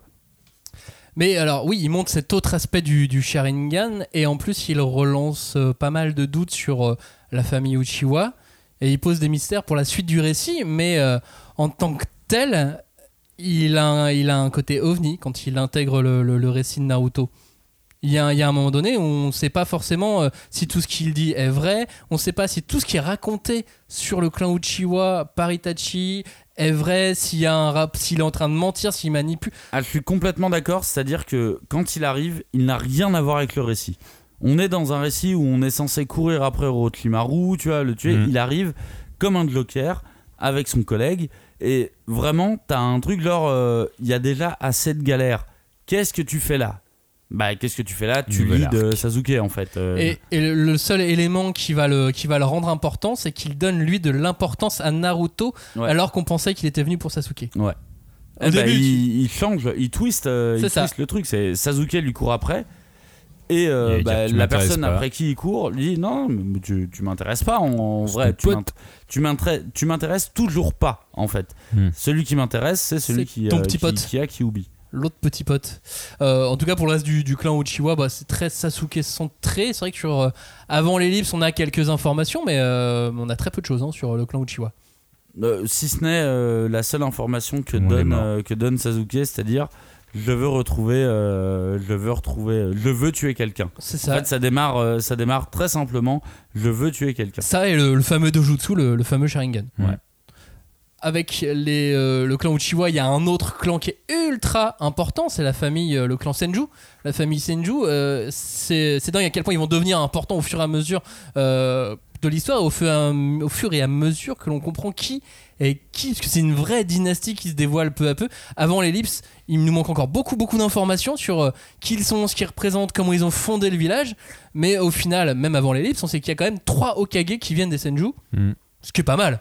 Bah, le bois. Hein. C'est un peu la famille royale, le- quoi. C'est ce qu'ils font Mais c'est peut-être le, bah, pas que le bois d'ailleurs. C'est peut-être le défaut de la première partie, c'est de pas avoir suffisamment donné les bases des Senju, je pense. C'est-à-dire que euh, on, on, on ne comprend pas dès le début à quel point ils sont, euh, ils sont importants. Moi, c'est peut-être ce qui m'a manqué un petit peu au début. et- Bah, Ouais, parce qu'au début, ils sont, euh, c'est la réincarnation des morts qui, qui fait venir les, les- les deux premiers, les deux premiers Okage. Mm. Euh, là, effectivement, on pouvait pas nous mettre énormément de background, même si on sait que ça a été euh, les, euh, les maîtres de, de Hiruzen, oui, Sarutobi. mais c'est ça en fait que je reproche un peu, c'est que c'est un peu vague et hyper précis. C'est-à-dire, c'est les déclencheurs de tout. Mais quelque part, on va pas vous donner plus d'informations que ça, ce qui servira plus tard. Hein, ouais, parce que euh, finalement, l'info, on te la donne bien, bien, bien après. Ouais, Et puis surtout, on découvre avec Tsunade qu'elle est de la même famille. Ça, c'est pas évident non plus au, au premier abord. Et quand tu le découvres, bah pour toi c'est une info un peu, on s'en fout quoi. C'est euh, oui. elle Bon, fait si, partie oui, c'est la dynastie, famille. quoi. euh, Oui, voilà. c'est- Bah, donc c'est une, une- Oh, ça t'indique qu'elle est quand même super balèze parce qu'elle viendrait d'une famille balèze. Parce que tu sais, dans la transmission, les, les familles comptent quand même beaucoup aussi dans Naruto, ah bah l'hérédité dans Naruto, ça, ça, ça a un poids. évidemment. Puis donc, euh, il y a trois personnages aussi qui sont en lien avec Tsunade, qui ont une importance un peu mineure, mais euh, on les aime bien. Il y, a- il y a Dan, le petit ami. Ah putain, moi je les déteste. Ah moi j'ai toujours kiffé sur Dan. euh, Dan et Nawaki, je trouve que c'est des pleurnicheurs. Nawaki, le petit frère. Bah, Nawaki, euh, sans Nawaki, Tsunade aurait pas euh, eu autant de cœur envers Naruto. Ouais. Ah mais moi je te dis Dan, euh, pour le peu qu'il apparaît, je me suis toujours dit putain, eh, j'aimerais Il est cool. bien voir ce qu'il faisait à l'époque. Et la pitié. mort de Nawaki, elle est horrible. Une, une explosion, enfin, c'est euh, c'est- triste. Pour ça, ça fait Militaire. pitié. Très Ouais, militaire, très militaire, très guerre. euh, Carrément. Et puis donc il y a Shizune qui est sa pote, son adjointe, sa copine. Enfin, on n'en sait pas plus. On sait pas Bah. trop ce qu'elles sont toutes les deux. euh. Non, en L'une fait, pour l'autre. bah, c'est l'assistante de Tsunade. En gros, Tsunade était partie du pays quand Dan était mort, du coup, elle l'a accompagné. Mais en vrai, on apprend beaucoup plus tard, effectivement, c'est c'est après l'ellipse, mais que euh, Oui, Shizune, c'est la rien. nièce de Dan. Donc, euh, on l'apprend vraiment, euh, vraiment loin. Moi, j'aime bien Shizune et, et Tonton parce qu'elle est toujours avec son cochon qui s'appelle Tonton. Et euh, bah ouais, en gros, Shizune, elle sert pas à grand chose, elle est là pour aider Tsunade, quoi. C'est sa comptable. Vu qu'elle a des gros problèmes de thunes, j'ai envie de dire c'est sa comptable en vrai. Avançons sur quelques derniers euh, personnages. Baki, Baki qui est donc le, euh, le le- l'un de des sensei dans, euh, du village de, de Suna, celui qui, qui tue Hayate, c'est ça, euh, Joe. C'est un personnage moi qui m'a toujours impressionné parce que c'est vraiment le mec qui suit les ordres à la lettre, mais on sent que en même temps il a une affection particulière pour Gaara. Tu sais qu'il qu'il a un, un regard sur Gaara qui est vraiment particulier entre il me fait peur mais je l'aime et en même temps c'est un soldat par excellence, le vrai ninja assassin qui va suivre les ordres et on lui a dit sers-toi de Gaara donc il se sert de Gaara. Et en même temps, je trouve qu'il est pas si insensible dès le début. Je trouve qu'il a une, il a une vraie évolution dans le sens où la- les, les premières fois qu'on le voit, euh, qu'on le voit apparaître, il doit appliquer une stratégie militaire. Donc effectivement, comme tu dis, on le voit appliquer les ordres, juste, pas juste, qui comprend, qui comprend pas. Peu importe c'est les ordres. On le voit comme ça. Et du coup je trouve ça beaucoup plus intéressant derrière où tu te dis que ok moi je me suis toujours dit que c'était un peu le Kakashi tu vois de, de, de l'équipe euh, de Gaara. Ouais mais finalement qu'est-ce qu'il transmet? Il transmet rien. euh, on arrive trop tard. On, arrive, trop tard, ouais. Euh, j'ose espérer qu'il a transmis des trucs avant mais en vrai c'est pas possible. Il avait Gaara comme élève tu vois. Qu'est-ce que tu veux lui apprendre à part s'il te plaît ne me tue pas. Je vois pas ce que tu pouvais lui apprendre mais c'est un perso et même sur le graphisme il- c'est pour ça que je le vois comme Kakashi il a la moitié du visage Ouais avec euh, les qui bandages est- et tout. ouais ça marche Dans les autres personnages, il y a évidemment Kabuto. Alors là, il y a quand même. euh, c'est vrai qu'on a, on a, on a, on n'a pas prévu grand chose sur Kabuto parce que moi j'ai rarement vu un bâtard pareil dans un manga. Sa seule motivation à Kabuto, à ce stade, c'est de servir Orochimaru. Il est attaché à Orochimaru comme rien d'autre dans le monde peut être attaché à quelqu'un. Comme un militaire. Mais plus qu'un militaire, il est, il est, euh, il est totalement in love. Il a un syndrome de Stockholm. Non, non, non, il y a un que- truc avec Orochimaru. En plus, il a une- cette tête de, de premier de la classe. C'est marrant de lui avoir donné ce design là et d'avoir fait ce personnage aussi, euh, aussi méchant. Il, il a pas de but de- avant l'ellipse. On... C'est là, c'est là l'intelligence de Kishimoto, c'est-à-dire que Kabuto, tu le mets en personnage principal d'un shonen, ça passe. Ouais. Ça passe complètement. Et euh, mine de rien, dès Mais le de façon, début, il- au début, il nous le présente comme un il nous le gentil. présente comme un gentil, comme un copain, mais même Orochimaru lui dit au début de la série, si tu veux me trahir, c'est le moment. Donc même lui, il est conscient, tu vois, que euh, qu'il n'est pas fan hardcore de Orochimaru. Moi, c'est un perso qui m'a fasciné pendant toute la série, que je l'ai trouvé un peu mal exploité parfois, on va dire, où je pense qu'on pouvait lui donner plus de background plus tôt, parce qu'on finit euh, par avoir du Bien background. plus hein. tard, ouais. Mais je pense qu'on aurait pu lui en donner plus tôt. Moi, c'est un personnage que j'adore. Parce que, bah, tu sais quoi Comme les personnages de l'équipe 7, je me suis fait avoir au début quand il arrive, euh, quand il arrive pour les aider. Je me suis carrément fait avoir. Ah, moi j'ai toujours trouvé. euh, bah, pff, au début, peut-être que je me suis fait avoir aussi, hein, t'as raison. euh, le- ma, ma mémoire est un peu défaillante sur, euh, sur certaines parties de mes, de mes, de mes lectures, enfin de mes sensations de, de lecture Ah, moi, à l'époque. J'étais déçu. J'étais Mais, déçu. mais, euh, mais il a vraiment. Alors c'est peut-être pour ça aussi que je le trouve aussi bâtard, c'est peut-être parce que j'étais déçu également. Bah ouais. Mais Il y il, a est moyen. trop cool ce perso. Mais il a pas de. Voilà, là on sait pas pourquoi. Il Et est puis- méchant. Très vite, on part d'un personnage qui est moyen, qui passe le même examen que Naruto, sauf que deux ou trois tomes après, tu te rends compte qu'il est à peu près du niveau de Kakashi quand même, tu vois. euh, mais bien sûr. Et puis vient, dans, le- dans euh, le combat contre Tsunade euh, et Jiraiya, il est là. hein. Et Et tu vois, il y a un il côté très cool avec ce perso. Mais en fait, il non, est il vieux. est pas dans ce combat-là, Kimimaro. Non, il est pas. Il est pas avec Kabuto dedans. Non. Mais il est ah pas... si, c'est Kabuto qui réveille Kimimaro. Oui. Mais il est pas dans le combat contre Non, Jiraiya non, et Tsunade. Mais en fait, il est vieux. Il est pas euh, pour moi. Ah, mais ça, c'est le seul truc qui t'intéresse. non mais à chaque fois, est moi, vieux, non, mais à chaque vieux fois quand je le voyais, je me dis bah il est trop vieux. Qu'est-ce qu'il fait là? Moi, ce qui m'a gêné, c'est qu'il réutilise encore et encore. Ah non, moi ça me plaisait. Moi, ça m'énervait euh, Bah non, parce que c'était important, il fallait lui donner un background. Ouais, mais il changeait Il pas. fallait le justifier plus tard. Mais ça, c'est dans. après encore, c'est après. On, on a dit qu'on restait après, après avant l'ellipse plutôt. Euh, Il y a deux autres euh, comparses qui ne servent à rien. Juste, on va donner leur nom Yoroi et Misumi. Peut-être que, que vous avez eu un crush sur, sur ces deux Eh, personnages. Yori, il était trop bien. Il pouvait euh, bah, se tordre entièrement Ouais, c'est ça. sur son corps. Mais c'est des faire valoir à qui on a donné des pouvoirs Ouais, sympas. Parce qu'il y en a un qui aspire le chakra, l'autre qui se Ouais. tord dans tous les sens. Pile le bon Très souple. pouvoir pour affronter ces personnages. Évidemment, ils ont été, euh, ils ont été créés pour ça. Il y a Mizuki aussi. Ça, Ouais. ça reste le premier méchant de l'histoire de Naruto. Celui qui veut voler un Aucun parchemin. pouvoir. Aucun. Non, rien. Mais Aucun s'il a, un, pouvoir. il a pas un shuriken géant dans le dos là? Euh, T'as- C'est pas un pouvoir avoir un shuriken C'est trop bien. Bah s'il faut le porter. Moi j'aimerais bien avoir ce pouvoir là. Non, non, il a aucun pouvoir si ce n'est qu'il retourne le cerveau de Naruto. Ouais. Il a aucun pouvoir spécifique. Et puis il y a les vieux de Konoha, les fameux vieux. Bon, il y a Hiruzen Sarutobi, et il y a euh, les parents des autres Genin. Euh, Il y a Omura et Koharu, les deux, les deux conseillers, qui étaient les, les potes de Hiruzen, qui étaient dans l'équipe de Hiruzen euh, quand ils étaient euh, Ah jeunes ninjas. Le Les, les deux conseillers. Mais non, mais c'est sympa d'avoir autant de tranches d'âge. Tu sais, ça donne corps au village. Ça, ça crédibilise toute euh, la société de- du village de Konoha. C'est une vraie richesse. Et après, moi, en toute honnêteté, c'est toujours les persos qui m'ont énervé beaucoup.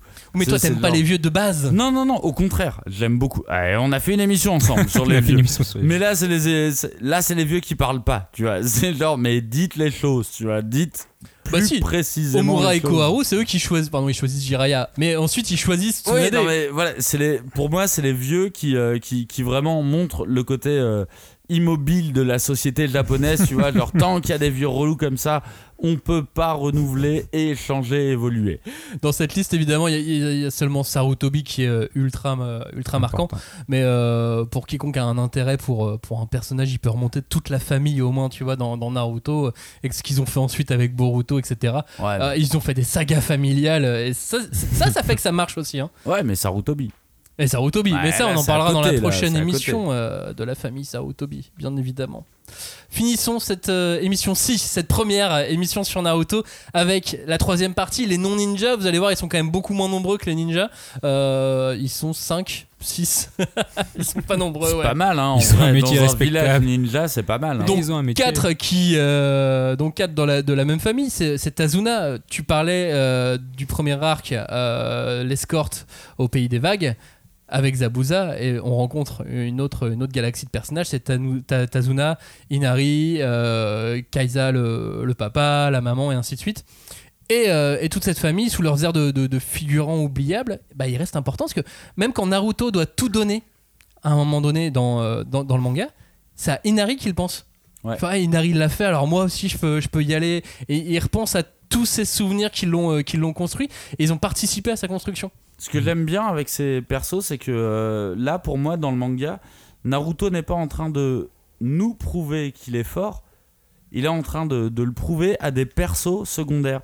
Et je trouve que ça, c'est très très fort de nous mettre de côté en tant que lecteur et juste de convaincre les personnages, euh, les personnages d'en face. J'ai toujours trouvé ça très intéressant. Puis ça, ça consolide une fresque des amis de Naruto. Enfin, tu sais, je l'imagine, tu sais, plus tard, faire le tour de, de tous les gens qu'il a croisés, qui l'ont aidé. Et Trop je pense qu'il passerait voir. Ouais, euh, c'est trop long. il passerait voir Ta- Tazuna, évidemment. Tazuna, en plus, qui a donné son nom à un pont, Première pierre à l'édifice.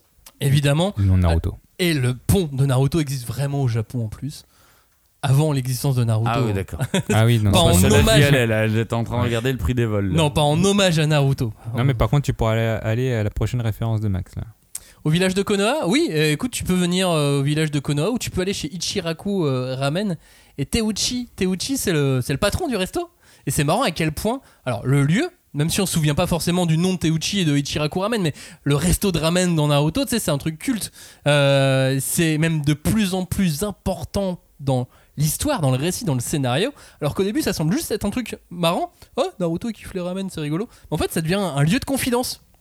Un vrai endroit où il se retrouve avec ses amis, où euh, quand il est blessé, c'est là qu'il va en premier, quand il a faim, c'est là, bon, en même temps, il kiffe les ramen, c'est normal qu'il il aille là, Euh, mais, euh, mais c'est- énorme, et en plus, Teuchi, le patron, des fois, il ouvre les yeux à Naruto, c'est vraiment le, le- le confident patron de bar qui te lâche un petit message un peu, euh, un peu subtil Philosophique. euh, philosophico-subtil, mais qui va te redonner du courage. Et du coup, Naruto, quand il est euh, sur la pente descendante, genre juste avant la, la phase finale du tournoi où il flippe un peu, et bah Teuchi lui dit un truc, il fait Ok, allez, j'y vais Et là, ça marche. Philosophie de ramen quoi. Bah, en soi, c'est con, mais euh, je pense que littéralement, alors c'est une opinion hein, de ma part, hein, mais que le terme de ramen en France, il est connu aussi grâce à Naruto. Ouais, Et vraiment, vrai. je suis quasi sûr que ça vient en partie de là. Et alors, moi, Ichi- Ichikaru Ramen, c'est un endroit que j'aime beaucoup parce que je l'ai toujours considéré quelque part comme le foyer de Naruto. C'est-à-dire que Naruto, on le voit dans son appartement, il mange tout seul, il se, euh, il se lave tout seul. Et je trouve que son appartement sert justement à prouver à quel point il est dans une solitude qui est extrême et il a appris à se débrouiller tout seul. Et par contre, à, à l'opposé, le restaurant de ramen, bah, c'est l'endroit où il est avec d'autres gens, où il va avec son maître, où il va avec ses amis. Et pour moi, c'est vraiment genre son véritable foyer. Vu qu'il n'en a pas Hmm. chez lui, vu qu'il se débrouille tout seul, là, c'est son foyer, littéralement son foyer sentimental, on va dire.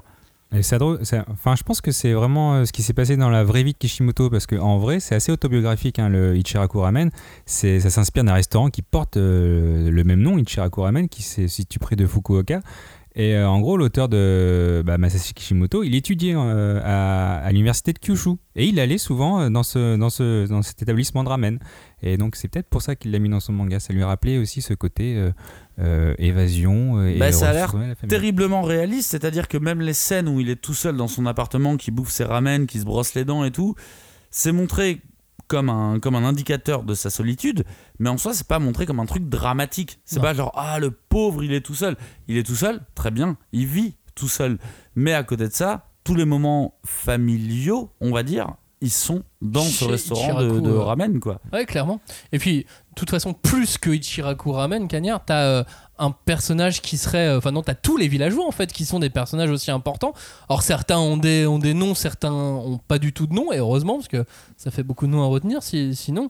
Mais euh, c'est autant de personnages euh, importants dans la vie, dans l'histoire de Naruto. Bah, c'est là que je trouve ça hyper intéressant, c'est-à-dire qu'on vient de donner le nom de plein de personnages du village de Konoha, mais j'avais envie de parler comme personnage secondaire du village de Konoha en tant que tel, en tant que quantité.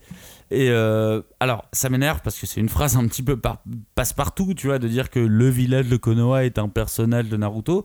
Mais en fait, je trouve que c'est un excellent indicateur de la progression de Naruto. Parce que si on reprend le manga tout au début de la série, bah, en fait, c'est au village que Naruto veut prouver sa valeur. Parce qu'au début, ils ont peur de lui et ils considèrent surtout qu'il ne fait pas partie du village. Et toute la mécanique du Nindo de Naruto, c'est-à-dire je veux devenir Okage à ma manière, elle démarre avec cette simple notion de tu ne fais pas partie du village. Donc en fait, s'il veut devenir Okage, c'est parce que pour lui, c'est le meilleur moyen de prouver sa valeur et de forcer les habitants à le reconnaître. Et je trouve que c'est plutôt chouette de se dire que en fait son premier ennemi c'était les gens qui l'avaient rejeté dès le début. Et c'est un indicateur comme je disais qu'on voit au tout début de Naruto qu'on voit à la fin euh, du premier arc on va dire euh, et qu'on va suivre à chaque fois quand les habitants vont dire hey, c'est Naruto qui nous a défendus jusqu'au moment où ils vont dire mais où est Naruto? Où est le sauveur? Et je trouve que le village de Konoha c'est vraiment le meilleur indicateur du personnage secondaire sans que je puisse citer un seul de ces personnages. C'est des visages, mais je ne peux pas dire qui est ce personnage de Konoha. Mais d'ailleurs, tu remarques qu'au début, euh, si il fait les tags sur, euh, sur les, les visages euh, sculptés dans, dans la montagne, c'est aussi pour se faire C'est pour se faire remarquer remarquer et se faire remarquer de tout le monde parce que sa valeur. il va à l'endroit le plus visible de Ouais. tout le village pour se faire euh, remarquer slash se faire détester Ouais. évidemment et euh, quand tu dis qu'il prononce ce, ce- ce truc de devenir Okage pour les villageois il le prononce pas n'importe où en plus il le prononce chez Ichiraku Ramen cette Et phrase il, le, il le prononce plein de fois. Il le- oui mais la première c'est devant un Ah bol oui, de oui, ramen bien sûr. Mais toutes les autres fois sont très très cool parce qu'il est très très bête de dire ce truc aussi. euh, D'ailleurs, à ce moment-là, il avait certainement ses lunettes d'aviateur. Et euh, Ouais. Kishimoto lui a fait c'est trop la galère de les dessiner à chaque fois, je vais les enlever. On les Franchement, je revoit le comprends. hein. Parce Oui. que les lunettes étaient très très cool, mais hyper détaillées. Je le comprends. euh. C'est pour ça qu'il les a, il, il les a remis sur, Il euh, un des petits, euh, sur un des petits euh, de, de, de l'école. Euh, bah finissons cette émission puisqu'on va enchaîner sur une autre émission la semaine prochaine. Mais euh, mais finissons, finissons sur euh, sur Naruto et les personnages secondaires. Est-ce que euh, vous avez envie de conclure, Johnny?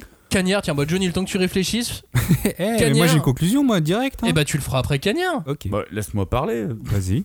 Bah, euh, moi j'ai un, j'ai un truc simple. J'ai- J'ai j'ai bien aimé ce principe de, de parler de Naruto par ses personnages secondaires. Je trouvais qu'effectivement il y avait plein de trucs qui avaient déjà été dit sur Naruto. Je trouvais que c'était assez original de parler des personnages secondaires. Et moi j'ai un truc très simple dans les récits pour reconnaître si c'est des personnages secondaires de qualité ou qui sont dignes d'intérêt. Eh ben, je me pose toujours la question est-ce qu'ils pourraient bénéficier d'un spin-off? Est-ce que j'ai envie d'en apprendre plus par le biais d'un flash- d'un flashback ou d'un chapitre spécial? Eh ben, je trouve que Naruto, et il y a plein d'autres mangas comme ça, mais pas tant que ça, ben, je trouve que dans Naruto, chacun des persos secondaires, eh ben, je serais ravi de connaître son histoire par le biais d'un spin-off ou autre, et je trouve que ça, c'est- magnétique chez Naruto. Tout le monde a son perso préféré. Tu ne peux pas lire Naruto et dire je déteste tout le monde. Enfin, j'ai l'impression. Johnny, pourquoi les personnages secondaires de Naruto sont-ils aussi marquants? Moi, ça m'a ouvert les yeux. J'avais pas, je m'étais pas rendu compte que justement euh, Tobio était aussi marquant. Et euh, effectivement, après ce qu'a dit Cagnard, j'aimerais bien un spin-off sur Tobio. Comment il en est venu euh, arriver là? Mais en vrai, ouais, Mais, ça serait euh, non, Ça ça serait serait cool. cool. ça Si, un nul. chapitre spécial sur le fait qu'en fait, c'est- sur, euh, c'était un complot, il avait tout prévu depuis le début. Mais, mais et même là, de il arrive. savoir. Et en fait, c'est Toby, parce que Tobio. Ah, et en fait, ouais, c'était lui, évidemment. putain. Mais de savoir où est Tobio pendant la guerre des ninjas, j'adorerais le savoir. Je ne veux pas qu'on me le raconte, mais j'adorerais J'adorerais le savoir savoir, où on est. tu vois. Non, mais c'est vrai qu'on se rend compte rapidement qu'il y a énormément de personnages secondaires et qu'à chaque fois, il a mis une histoire, même, euh, même rapide. euh, L'auteur, il, il a une imagination de, de ouf là-dessus et c'est vrai que bah, ça appelle à la relecture, encore une fois, de, de voir, analyser tout ça et, et découvrir que finalement, ils servent tous. Que ça soit useless ou pas, euh, inutile, mais inutile en servant quelque chose. Oui, donc pas inutile au final, parce que en- le nombre de personnages qui ont été créés, Hmm. le soin qu'Ishimoto a apporté au cara design, au caractère, aux biographies des. Il s'est fait chier quand même à mettre des bios sur les 90% des, des personnages, sur leurs actions. Tout est crédibilisé à un moment ou à un autre, tout est dans un canevas géant. Effectivement, même certains personnages inutiles servent à compléter une équipe, ça va faire un adversaire. Ils servent toujours quel- à quelque chose dans, dans, dans Ils le... servent le récit. Ouais, dans le récit. Et ça aide même à développer le scénario plus facilement. Parce que j'ai toujours. euh, T'as toujours un personnage pour, euh, pour t'aider à écrire ce que tu veux. T'imagines l'auteur seul dans, de- devant sa feuille en train d'écrire son, son scénario. Il fait Mais alors là, il faudrait qu'il se passe ça. Ok, mais je pioche dans mon énorme liste de personnages et je prends lui. Et c'est lui, Ayate Gecko, qui va mourir. Tu vois? Maintenant, mais c'est- bête, hein, mais je, je mais- pense que Kishimoto, il s'est facilité la vie avec ça. En même temps, il se l'est complexifié parce Ouais. qu'il a dû tout créer. Parce qu'il a trop développé, je pense, quelque part. Je reprends le personnage de Ino, dont je parlais. C'est un expédient narratif, et pas un mauvais expédient narratif. Mais effectivement, dans, dans le cas de ce personnage, par exemple, je pense qu'il s'est un peu compliqué, dans le sens où il lui a donné trop de background par rapport à Sakura, et que du coup, au final, on est passé outre.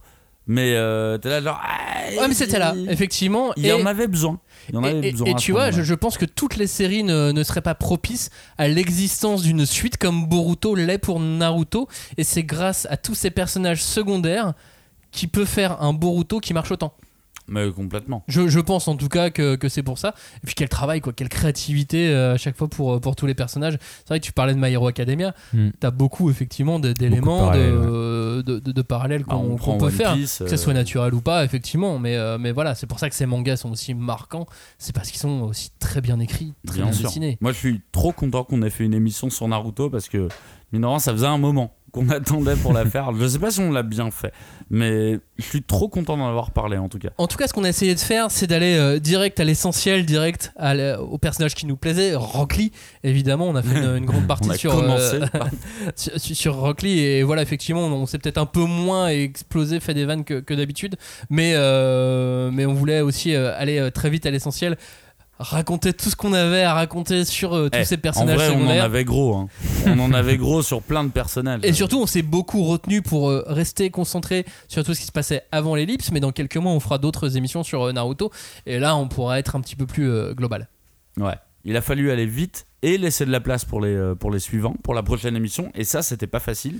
Mais en tout cas, je suis, je suis vraiment content qu'on ait fait cette émission sur Naruto. bon j'espère que ça, que ça vous a plu puis on vous dit à la semaine prochaine du coup cette fois pour parler des mentors Des mentors. dans Naruto ciao salut Salut Sayonara.